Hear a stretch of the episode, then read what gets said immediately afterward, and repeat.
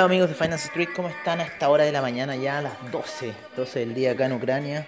Supuestamente hay bombardeos en Donetsk Lugansk. Eh, por ahora no pasa nada en Kiev, está todo tranquilo.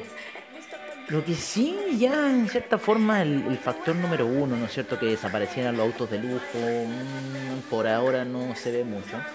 Pero bueno, vamos a ver lo que va a ocurrir eh, durante la semana. Así que vamos a ver esa situación.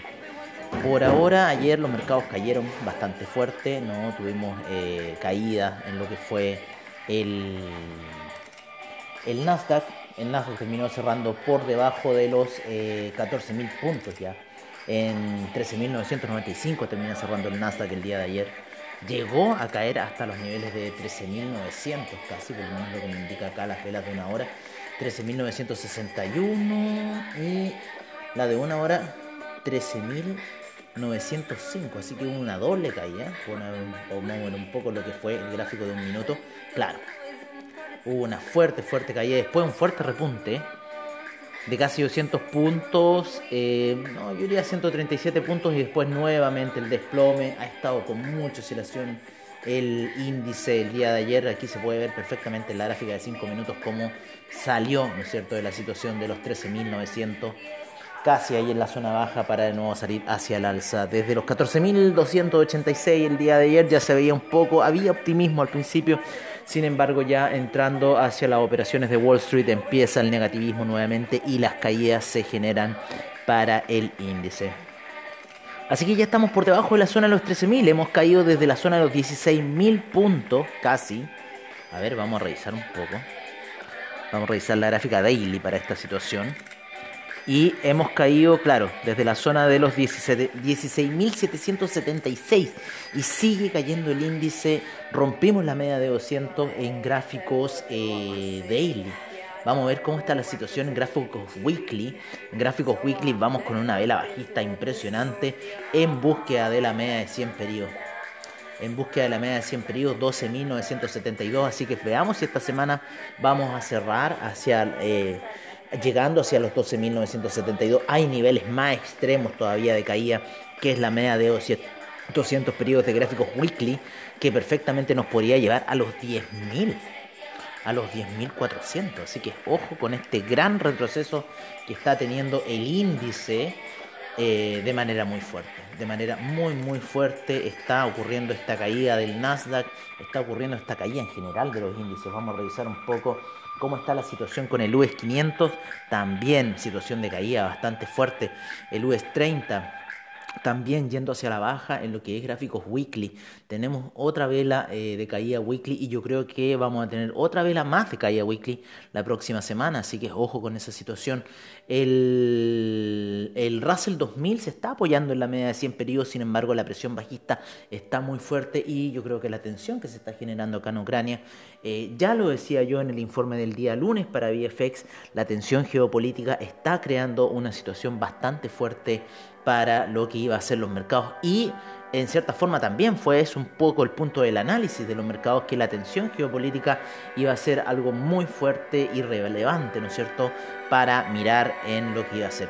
Bueno, estábamos claros que, ¿no es cierto?, estábamos empezando el cierre para la Crypto Session acá en Finance Street con la típica canción Paper Planes y la típica que tenemos para la apertura de mercados, que es eh, Taking Care of Business.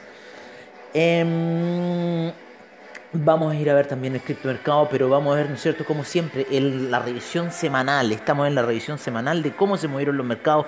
Un CAC bajista también. Tenemos un Eurostock 50 que también bajista, queriendo hacer una vela doji. Un DAX que está a punto de romper esa zona clave de los 14.900. Eh, nos vamos con el índice español en semanal, que también está retrocediendo, no puede romper las medias móviles hacia el alza y lo más probable que vaya a buscar la zona de 8000 en algún minuto. El Nikkei también retrocediendo a la baja. El China 50 ahí queriendo subir, pero todavía mucha presión bajista por parte de las monedas móviles de 20, de 12 periodos, de 100, de 50. La de 200 es la única que le está dando apoyo al China 50, pero vamos a ver qué va a ocurrir durante la semana con estos índices. Por otra parte tenemos el dólar index que semanalmente se está apoyando en la media de 12 periodos y quiere seguir subiendo y quizás podemos ver un dólar index a niveles de 100. Todo va a depender de lo que pase ahora en marzo, ¿no? Ya estamos muy cerca de ver qué va a hacer con esa alza de tasas de interés eh, para marzo viene subiendo el dólar index desde una muerte que estábamos viendo el año pasado a niveles de 89 y se ha recuperado bastante y están los niveles cerrando ya en los 96 para la semana, así que es bastante fuerte estado un poco el alza en lo que es el dólar index. Sin embargo, tenemos una divergencia en el dólar index y que es que el estocástico está hacia la baja. El estocástico está apuntando hacia la baja en gráficos semanales y eh, el índice sigue subiendo. O sea, podríamos ver en algún minuto alguna divergencia, pero lo más probable es que vayamos a ver las alzas dependiendo, ¿no es cierto?, de la alza de tasas de interés para lo que es, en cierta forma, eh, el dólar index, ¿no? Oye, por otra parte, por otra parte, nos vamos a ir a ver eh, el dólar peso. El dólar peso ayer rompió, ¿no es cierto?, los 800 y fue a buscar los 789, ¿eh? Fue a buscar los 789 el día de ayer, una, zona de soporte clave gráficos daily que habíamos propuesto y la fue a buscar de forma muy, muy, muy eh, bien y empiezan, empezaron compras desde ese nivel que terminan haciendo cerrar el dólar peso a niveles de 797. Lo que no quiere decir que quizás vayamos a ver un escenario alcista, no sé, no sé porque eh, seguimos con una fuerte presión de un hombro cabeza a hombro que se había formado en gráficos de una hora y en gráficos daily. Ahora, la caída del gráfico del hombro cabeza a hombro del gráfico de una hora nos tiene que llevar hasta los 7.70 y del gráfico daily nos puede llevar perfectamente hasta los 7.30. Yo creo que a medida que nos vamos acercando hacia el cambio de mando, vamos a ver niveles de retrocesos más fuertes y con caídas más pronunciadas para lo que son los índices. Así que eso por ahora es lo que estamos viendo eh, y vamos a estar al tanto de esta situación, lo que se está dando en plano, lo que se está dando en todos lados en realidad. Oye, eh, oye, parece que voy a tener que ir a sacar plata a un cajero, weón, una lata, porque te cobran unas comisiones el Banco Santander así, pero del terror. Oye, eh, sigamos viendo cosas, sigamos viendo situaciones dentro del mercado, vamos a ver un poco eh, por más que nada eh, por eh, Trading Economics, que me gusta mucho ver esta situación, cómo se comportaron los stocks a nivel semanal, el US 30 con un retroceso un menos 1,89, menos 1,56 el US 500 y el Nasdaq con un menos 1,78. Obviamente que este gran retroceso del Nasdaq se debe a la fuerte exposición de las siete primeras acciones y la gran estupidez por parte de Apple, ¿no es cierto?, que retrocede un 1.41 el día de ayer eh, Microsoft 1.70, retroceso Amazon menos 2.03 y Amazon ya está a punto de romper los 3.000. Tesla está por debajo de los 1000 en 852, sigue cayendo. Nvidia sigue cayendo fuerte a niveles de menos 5%, tuvo menos 7% el otro día, o sea, todavía no hacen caso y estas 7 primeras ¿no es cierto? Las famosas FAN, FAN, FAN que tanto hablan. Bueno, estas FAN son las que están destruyendo todo el Nasdaq porque están con una exposición de un 40% del mercado. Así que vamos a ir a ver, vamos a ir a ver si esto es estúpido. Porque no, es que no les sé llamar otra palabra. No les sé llamar otra palabra. Miren, Apple con un 12% de exposición, Microsoft con un 10% de exposición, Amazon 7%, Tesla 4%, Nvidia 3%, eh, Alphabet, eh, que es Google 3%, después la otra Alphabet, Google L eh, con 3.6% y Facebook con 3.3%. O sea, y después baja recién a Broadcom con 1.8, pero imagínense las 7 primeras, las 8 primeras, la exposición que tienen en el Nasdaq, imagínense Apple, la exposición que tienen en el Nasdaq, 10 ahí tenemos 12 entre Microsoft y lo otro, tenemos, perdón, tenemos 22 entre Microsoft y Apple, eh, después tenemos más 7, con Amazon tenemos 29%, después tenemos 33% con Tesla, tenemos eh, 36% con Nvidia, tenemos 39% con Alphabet, eh, Google, con Google, con Google L tenemos 42%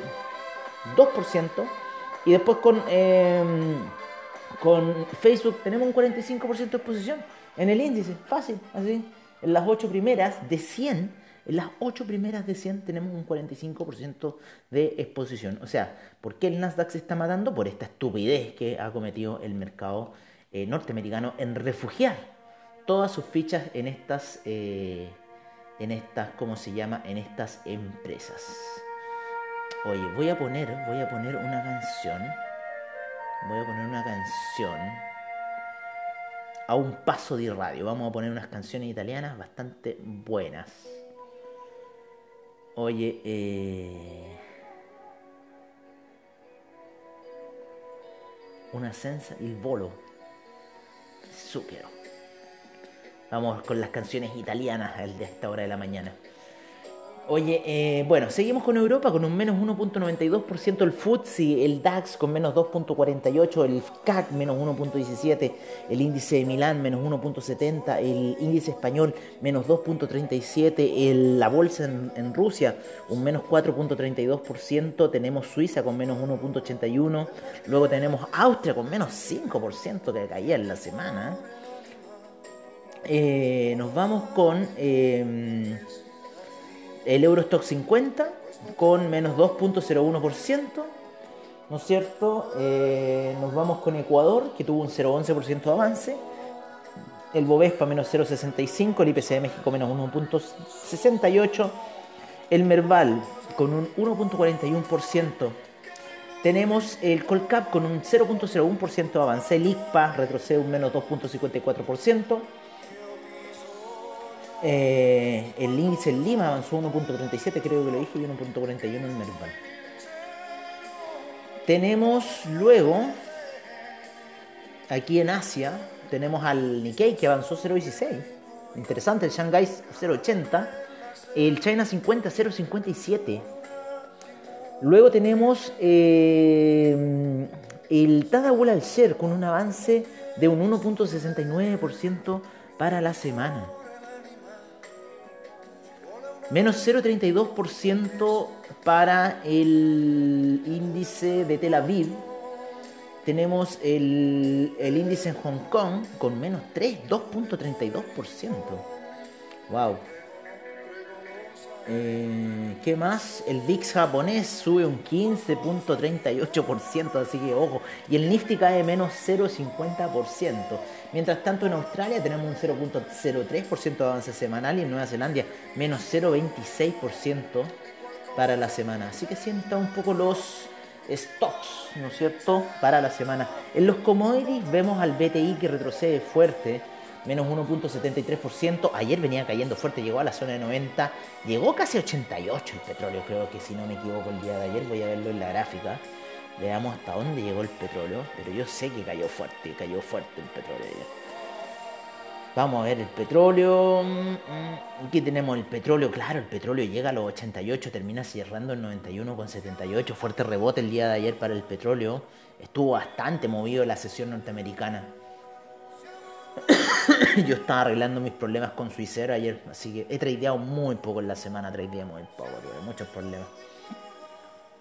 Muchos compromisos, es el lunes, el martes, luego el miércoles solucioné los problemas con Suicero, el jueves con, con Vodafone, eh, ayer eh, eh, unos amigos acá de Ucrania tenía la botella de pisco que menos mal no compartí con el demonio.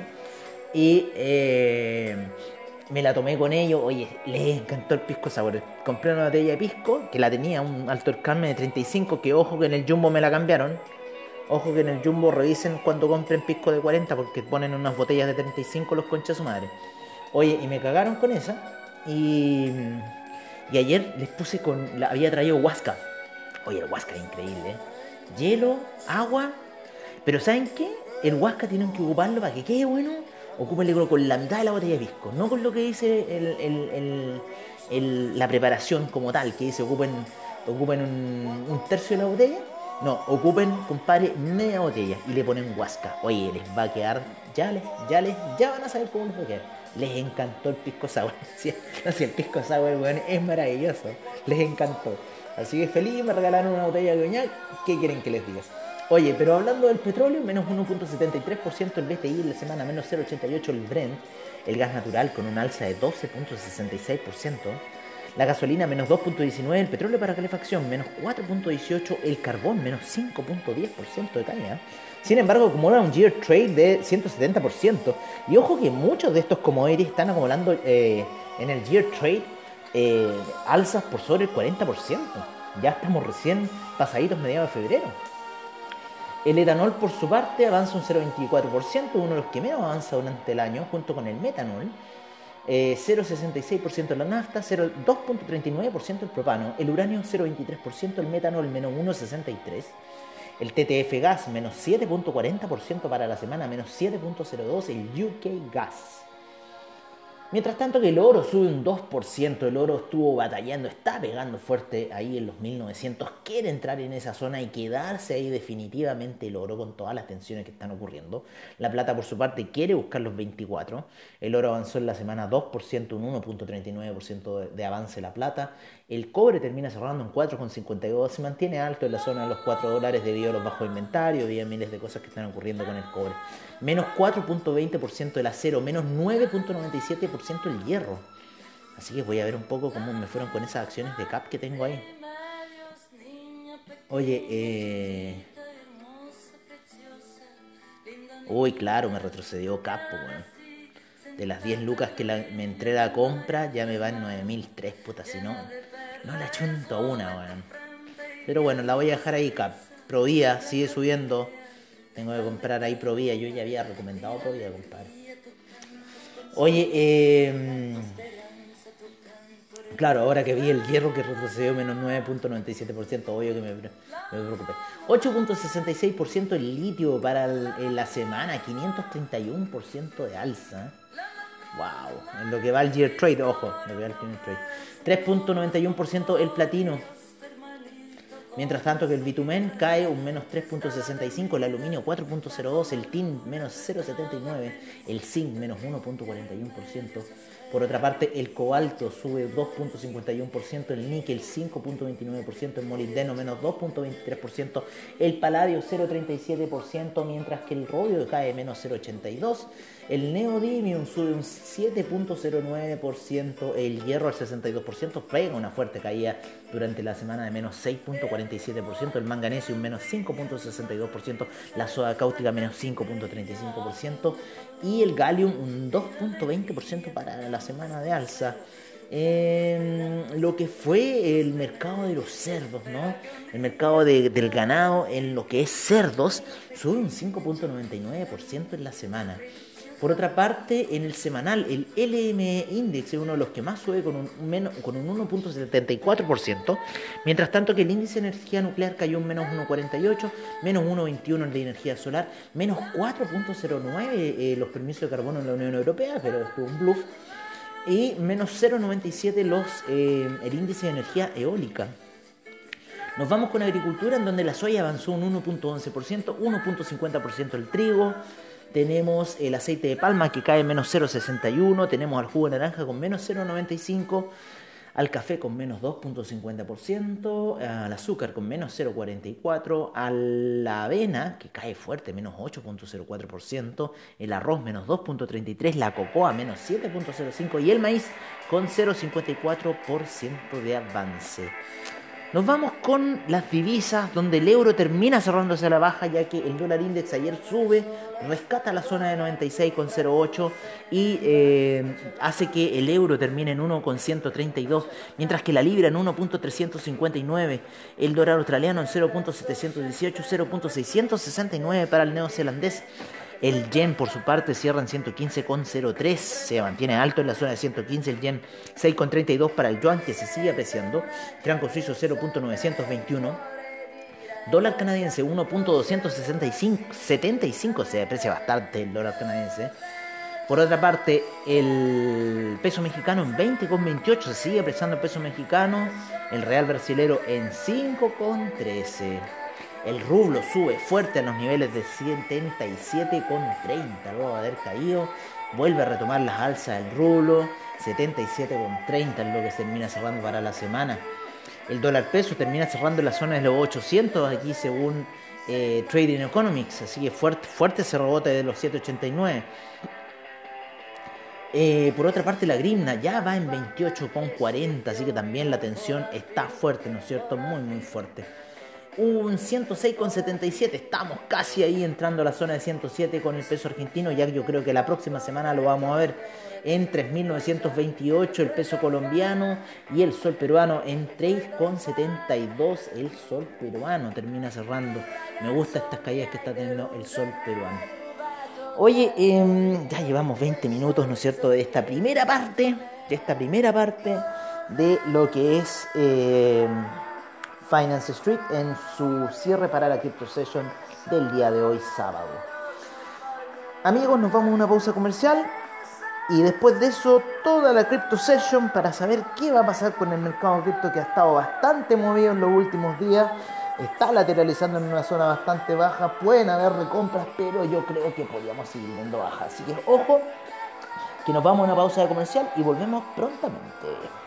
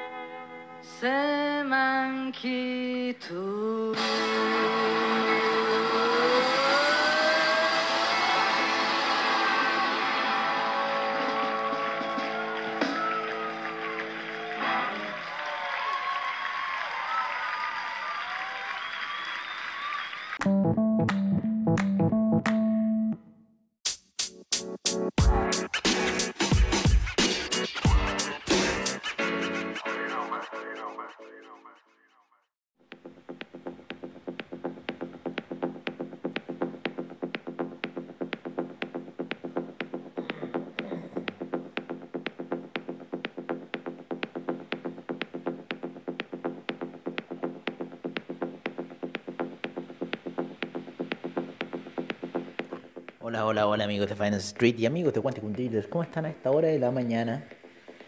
Eh, ya pasado las dos y media de la tarde acá en Ucrania.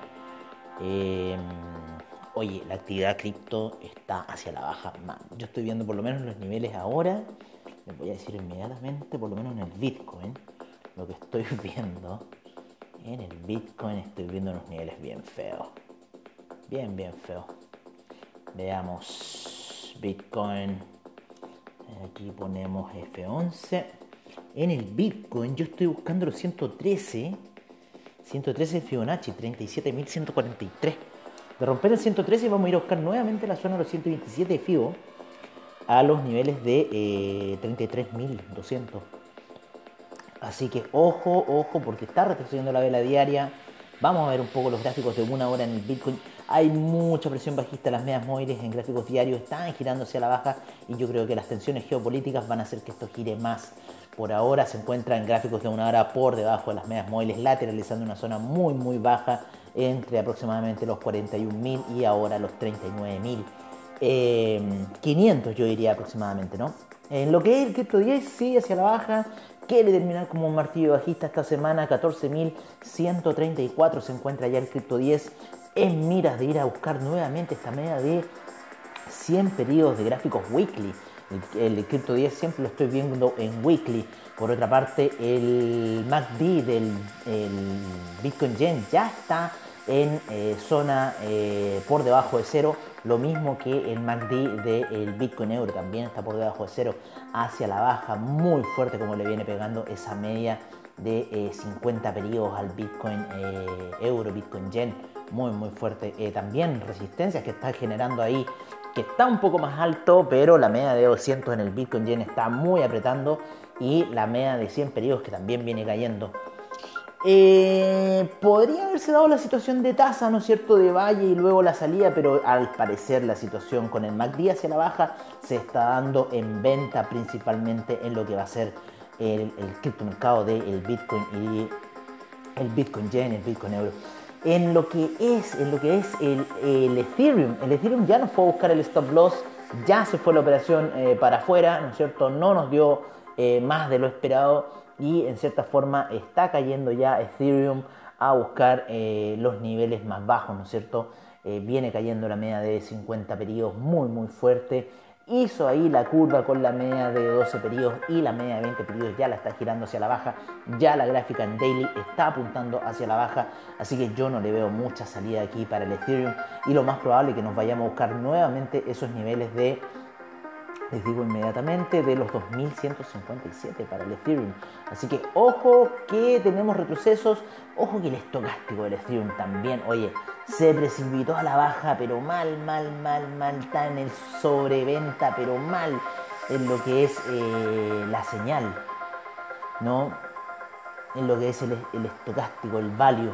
El value está y la señal está también bastante fuerte, la señal está hacia la baja, le pegó bastante fuerte Ahí se nota perfectamente con la media de 50 periodos para el Ethereum cómo está retrocediendo esta situación. Voy a ponerlo en gráficos de una hora para leerlo un poco mejor y se lee la misma situación de caída bastante fuerte de esa zona de los 3165 hacia la baja que ya está en la zona de los 2769. Ayer también le vuelve a pegar las medias de 20 eh, periodos al, eh, al Ethereum y hace que nuevamente el impulso bajista se dé y termina en esta zona baja para el día de hoy. Así que bastante fuerte está lo que es el retroceso en el Ethereum.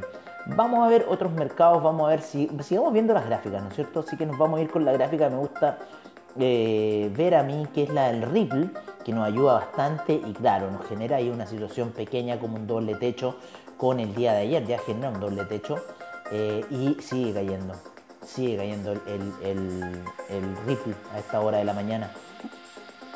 Vámonos a ver el IOTA, cómo está IOTA, que también otro buen indicador. IOTA ya está por debajo del dólar hace rato, ¿no es cierto? Está en los 0.80 a esta hora de la mañana. En el Bitcoin Cash estamos viendo la zona de los 310 y los 304 que los fue a buscar ayer viene cayendo fuerte de los 342, los máximos de la semana. El Bitcoin Gold sigue retrocediendo y lo más probable es que vaya a buscar esta zona de, les digo inmediatamente, de 28,49. Están 29,94 hasta ahora el Bitcoin Gold.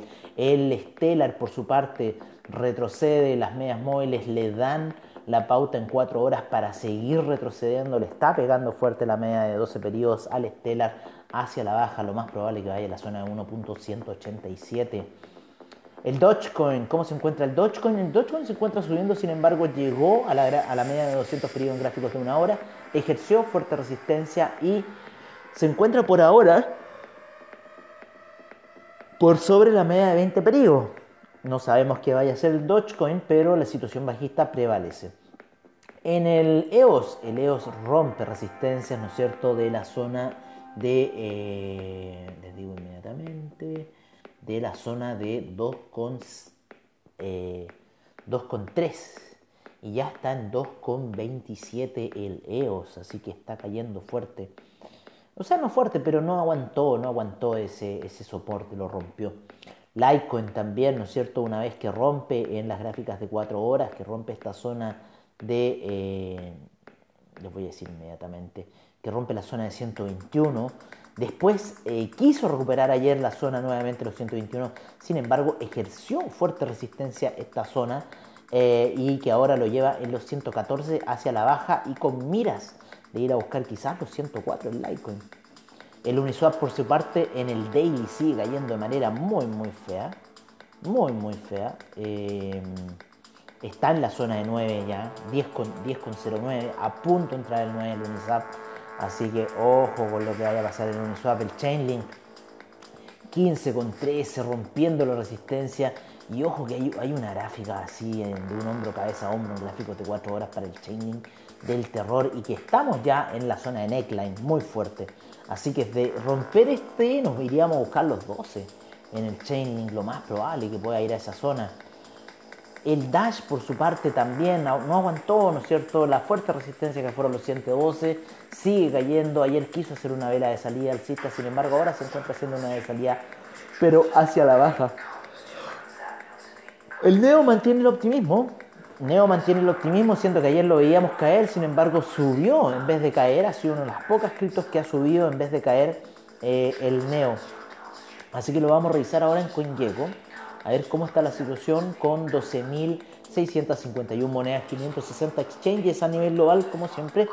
1.895 mil millones es lo que se encuentra en este minuto del mercado, menos 3.2% es lo que ha caído, 72 mil millones en volumen transado, 39.9 la prominencia del Bitcoin, 17.5 la de Ethereum y 39 GWay es lo que se encuentra el Ethereum Gas a esta hora de la mañana. Por ahora el Bitcoin rompe la barrera de los 40.000, está en 39.871.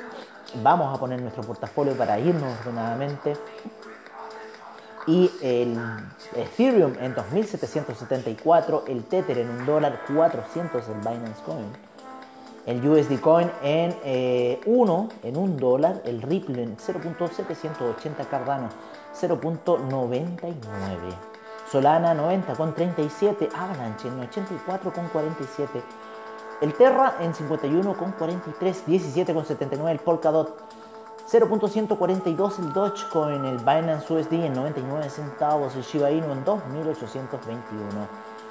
Eh, Cronos, que ahora eh, pasó a llamarse Cronos, el Crypto.com Coin.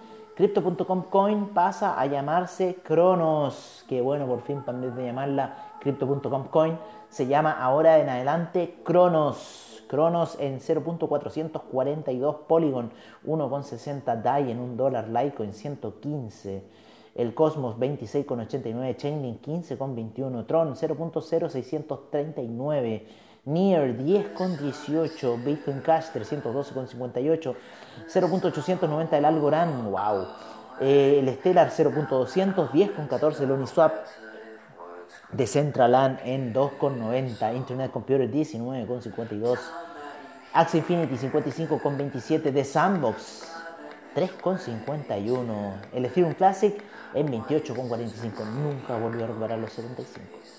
Elrond 162,38, Filecoin 20,61, Teta Network 3,24. El Tesos en 3,59, el Monero en 161,68, The Graph 0.411, Eliota en 0.808, 2,29 Leos, Gala en 0.288, 145,62, Aave Neon 25,45, Maker 1889, 87,63 el Bitcoin SB. Engine Coin 1,66, 28,32 el Arweeby, Cita Cash en 110,88, el Kusama 149,83, Dash 103,99, el Chile 0.195, 9,58, Wave 0.0848, IOTEX 1,56, One Inch, OMG Network 4,32, Audio 0.960, Anchor 0.0711, Bitcoin Gold 30,40, UMA 5,86, Illuvium en 585,41, 0.869 para el Bitcoin Diamond y el Bitcoin Vault en 5,3, una moneda que valiera casi 400 dólares, ya en 5,3 no ha recuperado y no va a recuperar nunca más el Bitcoin Vault los niveles altos que se proponía. Vámonos por ahora eh, con CoinMarketCap, ya que sabemos que CoinGecko no nos da nunca más los NFT que nos daba antes, esos grandes y maravillosos NFT que ya son cosas del pasado, se volvió una mierda en cierta forma CoinGecko. Por otro lado, tenemos CoinMarketCap con 41.244 millones de market cap en el NFT, 6.457 en volumen transado de Centraland en primer lugar, segundo de Sandbox, tercero de Infinity, cuarto Teta Network y quinto el Tesos. Por otra parte, en el mercado de DeFi tenemos 128 mil millones de market cap, 9.268 en volumen transado, Avalanche en primer lugar, segundo Terra, tercero Rapid Bitcoin, cuarto DAI, quinto Chainlink. En el mercado del metaverso, 27.463 millones, 3.853 en volumen transado de Centraland en primer lugar, segundo de Sambo, tercero de Infinity, cuarto de Tetaneu y quinto el Engine Coin. En el mercado del Polkadot Ecosystem, 33.351 millones de market cap, 2.155 en volumen transado, primero Polkadot, segundo Chainlink, tercero Kusama, cuarto Compound, quinto Anchor. Nos vamos en Binance Smart Chain Ecosystem con 789 mil millones. ¿Cómo se ha caído este mercado? ¿Cómo ha perdido casi 300 mil millones en market cap de lo que tenía? 92 mil millones en volumen transado. Ethereum en primer lugar, segundo Tether, tercero Binance Coin, cuarto USD Coin y quinto Cardano. En el Solana Ecosystem tenemos 142 mil millones de market cap, 53 mil millones en volumen transado. Tether en primer lugar, segundo Solana, tercero Terra, cuarto Chain y quinto el The Graph. En el Avalanche Ecosystem nos vamos con 124 mil millones en volumen transado, 52 mil millones eh, eh, perdón, 124 mil millones en market cap, 52 mil millones en volumen transado.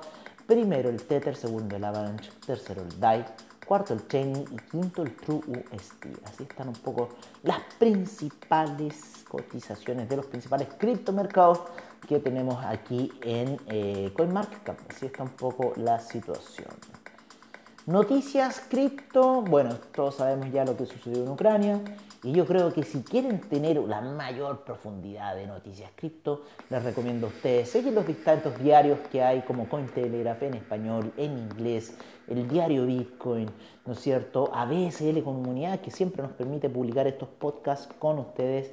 Yo eh, les recomiendo que revisen esas páginas si ustedes quieren tener esos fundamentales cripto que a mí, francamente, yo ya no los leo. Ya francamente no leo noticias cripto eh, me dedico solamente a ver las gráficas, solamente a ver los movimientos del mercado, porque en realidad al no tener en cierta forma en el mercado cripto una razón de ser poderosa, ¿no? una, una, una regularización poderosa, en cierta forma estamos perdiendo el tiempo viendo el mercado. Yo por lo menos pierdo el tiempo viendo el mercado cripto eh, pensando el to the moon, que ahora se va a los 200 mil, no. No. Hasta que no haya una regularización fuerte, no voy a ver más. Lo único fundamental es que sí estoy viendo para el criptomercado, y ya se lo he dicho, son los fundamentales que hay en lo que es eh, tasas de interés de Estados Unidos, decisiones de política monetaria por parte de la Fed, eh, ¿qué más? Eh, el non-fan payroll, ¿no es cierto? Vean esos fundamentales porque están pegándole bastante fuerte al criptomercado y creo que ayer hubo eh, la decisión de política monetaria por parte de la Fed, así que veamos un poco qué sucedió el día de ayer en el calendario económico. Y ayer, ayer tuvimos el Fed Monetary Policy Report, que parece que hizo caer los mercados, así que vamos a ver eh, cuál, cuál fue esa reacción de este, de este informe por, por parte de la Fed que fue transmitido ayer. Mm, mayores noticias no tengo. No, mayores noticias no tengo por ahora. Pero esa fue una decisión eh, crucial ayer, la Fed. Así que yo les recomiendo como fundamentales, ¿no es cierto? Como noticias en general, vean el calendario económico por parte de Forex Factory, por parte de investing.com. Eh, vean el calendario económico y van a ver cómo se está acoplando el criptomercado al mercado normal que antes no lo hacía. Lo mismo que también las bolsas norteamericanas. Es otro fundamental que les doy, eh, especialmente el Nasdaq. Vean los movimientos que está teniendo el Nasdaq y compárenlos con los movimientos que está sufriendo el criptomercado. Van a sacar una opción bastante importante. Así que por ahora, amigos míos, ya estamos llegando al final de esta sesión, ¿no es cierto?, que hemos tenido el día de hoy de la cripto, del cierre para la Crypto Session y nos estamos viendo ya hacia el día lunes, ¿no es cierto?, con los primeros movimientos de Wall Street. Yo voy a estar camino hacia Yarenche, un centro de esquí, así que lo más probable es que haga un programa en la noche, en vez de previa al trade, va a ser como post mercados, algo vamos a mencionar, algo vamos a hablar y eh, bueno, vamos a ir a hacer un poco esa situación. Yo por mi parte me despido en, eh, en esto que va a ser yo creo un post mercado, un post mercado para la próxima semana. Como ustedes saben, no me gusta no hacer capítulos para ustedes. Oye, agradezco infinitamente la audiencia que he tenido toda esta semana por parte de ustedes. Aquí su corresponsal de guerra al pie del cañón. Y bueno, me despido. Un gran abrazo. Cuídense. Que tengan muy buen trade. Si van a tradear criptomercado esta semana, yo creo que me voy a comprar un poco en Binance Coin. Voy a empezar a meter unos 50 dólares en Binance Coin tengo como 280 en mi cuenta de Binance, así que voy a empezar a meter de a poquitito. Y vamos a ver, comprando de a poquito, ¿no es cierto? Vamos a ver qué puede funcionar. Un gran abrazo a todos ustedes, cuídense y que tengan muy buen trade.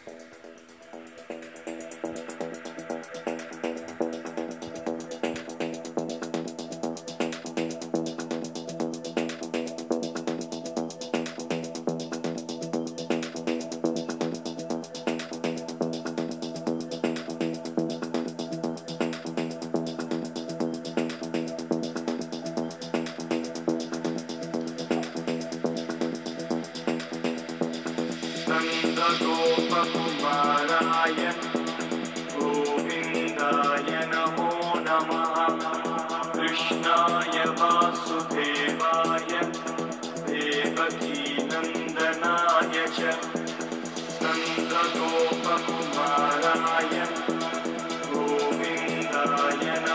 नमः। कृष्णाय वा